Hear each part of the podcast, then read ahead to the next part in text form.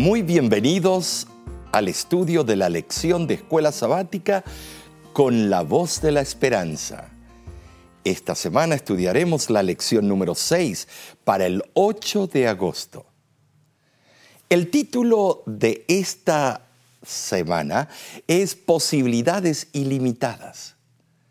Y el versículo para memorizar o el versículo clave se encuentra en Primera de Corintios capítulo 12, versículo 11.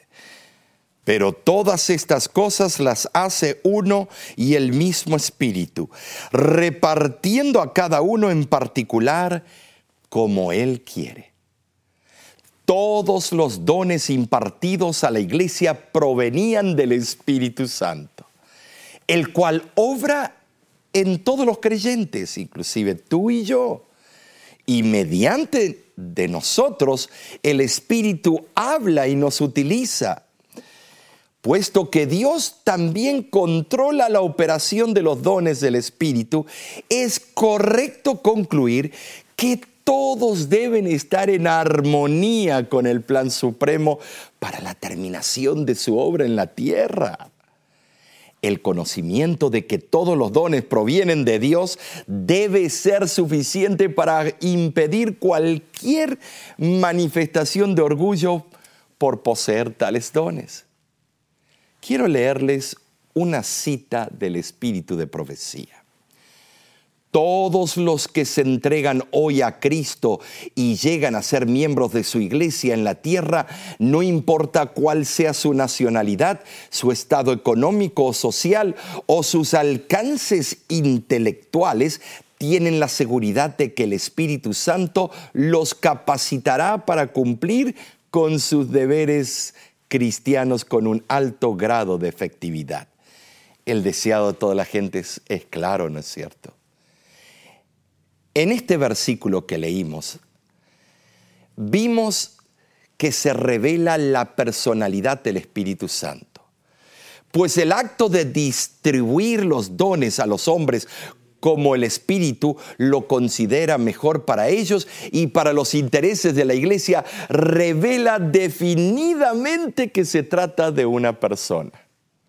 Aquí también se comprueba la soberanía del Espíritu porque distribuye los dones enteramente de acuerdo con su voluntad.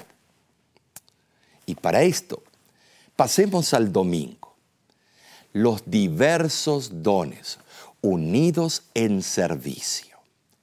En Primera de Corintios, capítulo 12, versículos 12 y 13, se lee lo siguiente.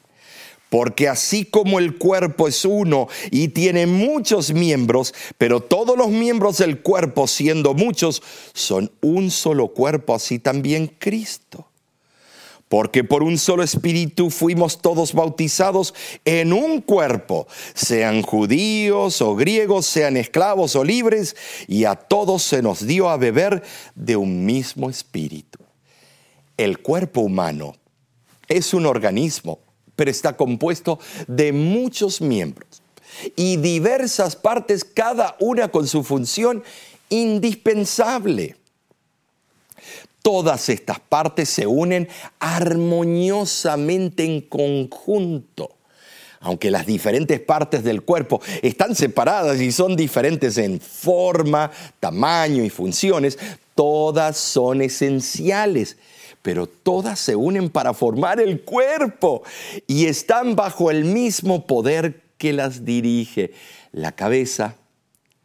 El apóstol presenta a la iglesia como el cuerpo de Cristo, lo que significa que ella es un cuerpo unido con Cristo como su, como su cabeza mediante una figura de lenguaje en que una parte representa o se nombra por el otro, Cristo, cabeza de la iglesia, representa a la iglesia entera. Noten, Cristo es la cabeza de la iglesia, no el apóstol Pedro. Él tuvo un puesto eh, muy prominente como pionero en la iglesia cristiana, pero la cabeza fue, sigue y seguirá siendo Cristo. Todos los miembros de la iglesia son unidades separadas que tienen cargos y diversos eh, talentos que pueden ser usados en su causa. Y también tienen diferentes responsabilidades dentro de la iglesia reciben dones de Dios para esas funciones, dones apropiados para sus necesidades individuales. Es un regalo de Dios que Él te lo da te lo presta y lo puede pedir de vuelta. Pero todos tienen que responder ante Cristo y están unidos en Él cuando Él les regala los dones y los talentos que tiene su iglesia. El bautismo con agua no tiene valor alguno a menos que el que se bautiza haya nacido otra vez mediante el Espíritu Santo de acuerdo a Juan capítulo 3, versículos del 5 al 8, encontramos la historia de Nicodemo. Por medio de la obra del Espíritu Santo, los hombres llegan a ser miembros del cuerpo de Cristo. ¿Te imaginas? Judíos o griegos eh, puede ser mexicano, salvadoreño, argentino, brasileiros, estimados. Todos somos miembros del cuerpo. No importa cuál haya sido la condición anterior de la vida de una persona o cuál sea su nacionalidad la entrega a Cristo y el bautismo con su Espíritu eliminan todas las diferencias anteriores entre Él y los otros creyentes, pues todos están en el mismo nivel delante de Dios. Hay un problemita. Eh, generalmente en las iglesias se reúnen ciertas culturas y comen juntos, la otra cultura comen juntos, la otra cultura se reúnen porque hay afinidad, no, no hay nada malo con eso. Pero entonces llega una visita que piensa que la iglesia es una utopía, que todos se tratan igual. Debemos eliminar las barreras nacionalistas dentro de la iglesia. Em, en una parte del país están reunidos todos de una cultura, en otra parte del país todos de una misma cultura y se llaman a ellos mismos. Y eso no es el plan divino. Debe haber variedad de culturas, nacionalidades en cada obra, en cada estado de la unión debemos tener. ¿Por qué? Porque cada uno trae su diferente encare del Evangelio. La nacionalidad no es lo que vale, sino la humilde aceptación de Jesús como Salvador y la buena disposición para permitir que Él presida en todo momento. Ahora, el lunes expande un poco más y el título es Dios, el dador de toda buena dádiva. Nota que no eres tú por naturaleza humana pecaminosa, no somos el dador de toda buena dádiva. Somos muy vengativos a veces. Pero según Efesios capítulo 4, versículo 7 en adelante, o 7 y 8, vamos a leerlo para poder entender un poquito más esto. Entonces se lee así. Pero a cada uno de nosotros fue dada la gracia conforme a la medida del don de Cristo. El don siempre es de Cristo. Por lo cual dice, subiendo a lo alto, llevó cautiva la cautividad y dio dones a los hombres. Por supuesto en términos genéricos, hombres y mujeres. La redención se efectúa por algo más que una cierta cooperación con Cristo o una simple unión mística con Él. Cristo es la esfera viviente de la redención. En su persona tiene lugar esa gran obra. Cristo es el arquitecto, ¿te imaginas? Eh, haciendo los dibujos, el constructor y la piedra angular de la redención. Él tiene un, mapa de eventos, marcadores del tiempo. Él es no solo el pastor, sino también la puerta del aprisco, como lo explica Juan capítulo 10, versículos del 1 al 14. La palabra que se usa redención en el griego, apolutrosis o apolutrosis, tiene varios resultados, como ser explicaciones o eh, significa, lo siguiente, redención, remisión, liberación mediante pago de rescate.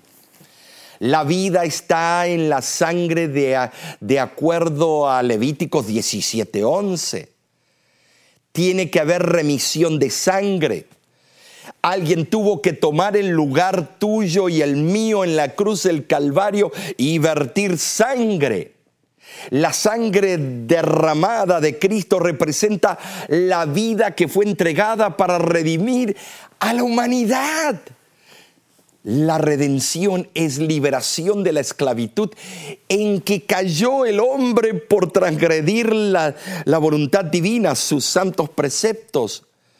Es la liberación hecha a un costo infinito. Imagínate tú que yo venga y le diga, a una madre con un hijito de dos, tres, cuatro años, quiero crucificar a tu hijo para salvar a aquel borracho que está caminando. ¿Te imaginas tú, tú lo harías? Ni loco. Eso es asesinato. ¿Y qué pasó con Cristo? No lo asesinaron por ti y por mí. El derramamiento de la sangre de Cristo fue para remisión de pecados. Las riquezas de la gracia de Dios no solo son suficientes para cada necesidad, sino que proporcionan, estimados, además nuevos dones. Toda la creación testifica de cuán generosamente ha dotado el Creador a sus obras. Quien suplica la gracia divina descubre que Dios no es menos generoso con sus dones espirituales. El resultado será toda sabiduría e inteligencia. No podremos ser engañados por el enemigo, porque ya Cristo está en control de nuestros designios. Mira, quiero leerte esta cita del comentario bíblico. El mundo se había estado preparando durante mucho tiempo para esta hora. Y el apóstol Pablo había sido sumamente honrado al ser uno de los portadores de un secreto que había estado oculto desde los siglos y edades la superabundancia de la gracia de Dios había sido un misterio hasta su proclamación en la vida y muerte de Cristo y su extensión y aplicación a los gentiles solo comenzaba a ser conocida ahora. Esta extensión y aplicación es el motivo principal de esta epístola de Pablo. La entrada del pecado en el mundo no fue un dilema para Dios, ni hizo que Él de mala gana pusiera en marcha la sublime, aunque angustiosa obra de redención. Dios no tuvo que ser obligado ni convencido por circunstancias externas. Él hace con agrado su obra en favor de la humanidad. Qué hermosa cita. Él no fue obligado, no rezongó, como cordero fue al matadero. Dios siempre da sus dones espirituales a sus testificadores que se entregan plenamente a su voluntad. En 1903, Elena de White escribió una carta a cierto hermano para alentarlo a usar los dones que Dios le había dado en el servicio. Déjame leerlo. Todos somos miembros de la familia del Altísimo y en mayor o menor medida tenemos talentos que Él nos ha confiado, por cuyo empleo nos hace responsables. Ya sea que nuestros talentos sean grandes o pequeños, tenemos que emplearlos en el servicio del Señor y debemos reconocer el derecho de los demás de emplear los talentos que se les han confiado. Nunca debemos despreciar el más mínimo capital físico, intelectual o espiritual. Qué hermosa carta que escribió la sierva del Señor. Es notable que el maestro dice claramente que en nuestro bautismo recibiremos el Espíritu Santo como Él fue ungido en el río Jordán. Nosotros tenemos la seguridad de que Él cumple lo que promete. Por eso, ¿qué te parece? Estudiemos ahora el día martes. Su título, El propósito de los dones espirituales. De acuerdo a Efesios capítulo 4, versículos del 11 al 13, se presentan los propósitos de los dones, los cuales son, vamos a leerlo, y él mismo constituyó a unos apóstoles, a otros profetas, a otros evangelistas, dice, a otros pastores y maestros, a fin de perfeccionar a los santos para la obra del ministerio para la edificación del cuerpo de Cristo, hasta que todos lleguemos a la unidad de la fe y del conocimiento del Hijo de Dios, a un varón a la medida de la estatura de la plenitud de Cristo. Quiere decir que los propósitos de los dones son los siguientes, tres en particular. Vamos a ver, número uno, nutrir. Número dos, fortalecer. Número tres, desarrollar una iglesia unificada. Pero no debemos olvidarnos que también hay un cuarto punto. Últimamente, equipar a cada miembro para el servicio. Los escritores de la Biblia nos dan ejemplos de los dones espirituales que Dios imparte a su iglesia como ministrar, servir, proclamar y enseñar, alentar y dar.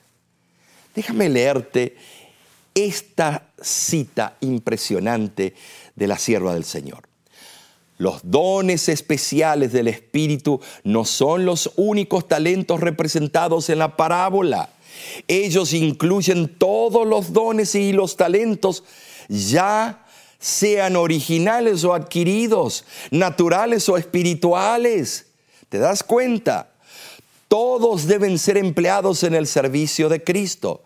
Al convertirnos en sus discípulos, nos entregamos a Él con todo lo que somos y tenemos. Él nos devuelve esos dones purificados y ennoblecidos con el fin de que los empleemos para su gloria en bendecir a nuestros prójimos. Extraordinaria cita de palabras de vida del gran maestro. Ahora, ¿Cuáles son algunos talentos naturales que tienes? Eso lo vas a contestar tú. Pasemos al miércoles. ¿Cómo descubrir tus dones? Bueno, ¿cómo ¿por qué no comparamos en este momento a Primera de Corintios capítulo 1 versículos del 4 al 9 con Segunda de Corintios capítulo 1, versículo 20 al 22, para contestar la siguiente pregunta. ¿Qué nos dicen estos pasajes acerca de las promesas de Dios y especialmente de los dones espirituales antes de la segunda venida de Cristo? Bueno, vamos a leer Primera de Corintios, capítulo 1, vamos a irnos al capítulo 1, versículos del 4 al 9. Fíjate lo que dice. Gracias doy a mi Dios siempre por vosotros, por la gracia de Dios que os fue dada en Cristo Jesús, porque en todas las cosas fuisteis, enriquecidos en Él, en toda palabra y en toda ciencia, así como el testimonio acerca de Cristo ha sido confirmado en vosotros, dice, y de tal manera que nada os falta en ningún don, esperando la manifestación de nuestro Señor Jesucristo, el cual también os confirmará hasta el fin, para que seáis irreprensibles en el día de nuestro Señor Jesucristo. Y dice, fiel es Dios por el cual fuisteis llamados a la comunión con su Hijo Jesucristo, nuestro Señor. Pero ahora, ¿por qué no lo comparamos con Corintios 1? 20 al 22, mira lo que dice. ¿Dónde está el sabio? ¿Dónde está el escriba? ¿Dónde está el disputador de este siglo? ¿No ha enloquecido Dios la sabiduría del mundo? Pues ya que en la sabiduría de Dios el mundo no conoció a Dios mediante la sabiduría. Agradó a Dios salvar a los creyentes por la locura de la predicación. Todas las personas pueden aceptar que las promesas de Dios se encarnaron en Cristo, ¿no es cierto? Hallaron su cumplimiento en Él. Él es pues la evidencia de que todas las promesas divinas hechas a los padres son fidedignas. La fe cristiana es de una certeza absoluta. Por medio de Cristo se comprueba que las promesas son seguras y por medio de los hijos de Dios que son eficaces. Todos los cristianos fueron en cierto sentido ungidos o consagrados a Dios por el derramamiento del Espíritu Santo en el tiempo de su conversión y bautismo. La unción del Espíritu Santo capacitaba y daba poder a los que como Pablo habían sido ungidos para el cumplimiento eficaz de su obra. Ahora, si queremos descubrir los dones que Dios nos ha prestado, debemos de Número uno, de acuerdo a Mateo capítulo 7, versículo 7, pedir. Número dos, debemos buscar. Número tres, llamar. Pero debemos saber pedir, debemos saber buscar, debemos saber llamar. Nuestro Dios es uno que da y también un Dios justo y amante. En el libro de Salmos, capítulo 145, versículos 17 al 19, se sugiere que debido a que el Señor es justo, siempre está dispuesto a cumplir el deseo de los que le temen. Dios puede dar sabiduría al hombre de varias maneras. Número uno, podría aumentar la comprensión que tenemos de su palabra, de modo que discernamos claramente su voluntad para nosotros. Número dos, podría impresionar nuestro corazón mediante su Espíritu Santo en cuanto al curso de acción que es mejor para nosotros. Así lo explica el libro de Isaías capítulo 30, versículo 21. La última, el último punto que voy a mencionar es que Él podría hablarnos por medio de amigos o dirigir los acontecimientos y las circunstancias de tal modo que nos revelen la voluntad divina. Los dones espirituales que encontramos en Primera de Corintios capítulo 12 son cualidades, capacidades que Dios imparte para que podamos servirlo con eficacia. ¿Qué te parece si pasamos a la sección del jueves? Hacer crecer nuestros dones. Lo que Dios nos presta, Él quiere que lo hagamos crecer. ¿Has crecido tus talentos? ¿Los dones que Dios te ha prestado? Esto lo vemos en la parábola de los talentos, en Mateo 25, 29. Y vamos a ir a leerlo en este momento, Mateo 25, 29, y dice así, porque al que tiene le será dado y tendrá más, y al que no tiene, aún lo que tiene le será quitado. Los talentos son concedidos a fin de que puedan ser empleados. Si no se los usa, es tan solo natural que el negligente sea despojado de ellos. No me canso de repetir eso. Él te presta los talentos, los dones, pero si no los usas, lo va a retirar.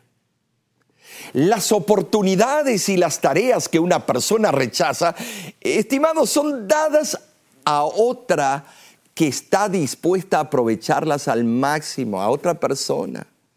El siervo negligente había aceptado el talento y al hacerlo había prometido, por lo menos tácitamente, que haría algo con él. Temía que si fracasaba en su negocio, no solo dejaría de ganar el interés de su talento, sino que también podría perder el capital. Supuso que cualquier ganancia sería para su Señor y que cualquier pérdida debería pagarla Él. Así actuamos nosotros. Vamos a leer una cita muy importante de palabras de vida del gran maestro. El siervo había manifestado sano juicio y había seguido principios correctos en relación con lo poco y había razón de creer que haría lo mismo cuando se le confiara más. El galardón por el servicio fiel había de ser una mayor oportunidad de servicio. El uso que se le dio a la pequeña oportunidad fue la medida de la capacidad de sacar provecho de oportunidades mayores. En parte el galardón por el servicio fiel se recibe en esta vida, pero Jesús se refiere aquí principalmente a la recompensa del mundo venidero. El Señor de la parábola tenía dos propósitos. Primero, incrementar sus bienes. Número dos, probar a sus siervos antes de confiarles mayores responsabilidades. Dios hace lo mismo. Del mismo modo, Cristo ha confiado la obra del Evangelio a los hombres como tú y yo a las mujeres a fin de hacer progresar su reino en la tierra y de preparar a sus siervos para llevar mayores responsabilidades. El amo dio a cada siervo talentos conforme a su capacidad. Cada individuo recibió una cantidad diferente. Uno recibió cinco talentos, otro dos y otro uno. Cada sirviente tenía la opción de invertir o de usar los talentos que se, le, que se les había dado. La preocupación del amo no era quién tenía talentos superiores o inferiores. No era cuántos talentos se le dieron a cada uno. La preocupación era lo que cada uno hacía con lo que lo, le habían dado. Terminemos con esta explicación que la sierva del Señor nos da. Y leemos la cita. A cada cual se le da una obra que hacer por el maestro. A cada uno de sus siervos se les confía dones y talentos especiales. A uno dio cinco talentos y a otro dos y a otro uno, a cada uno conforme a su capacidad. Cada siervo tiene un cometido por el cual es responsable y los diversos cometidos están en relación con las distintas capacidades. Al otorgar sus talentos, Dios no, no ha obrado con parcialidad, ha repartido los talentos de acuerdo con las posibilidades conocidas de sus siervos y espera los réditos correspondientes. Estimados, hoy es el día que el Señor te está llamando. Él dice, yo te he dado talentos y dones y esos talentos y dones tú debes usarlos.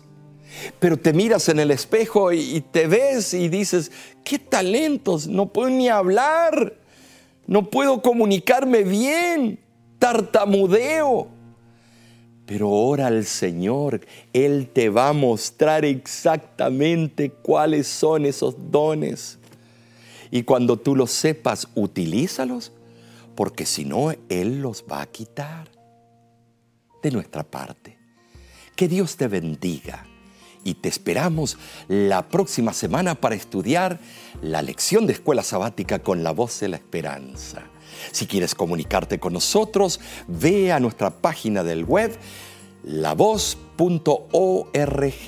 Puedes mandar preguntas, peticiones de oración y también puedes colaborar con la voz de la esperanza. También puedes bajar nuestra aplicación que tiene tantas cosas para ofrecerte.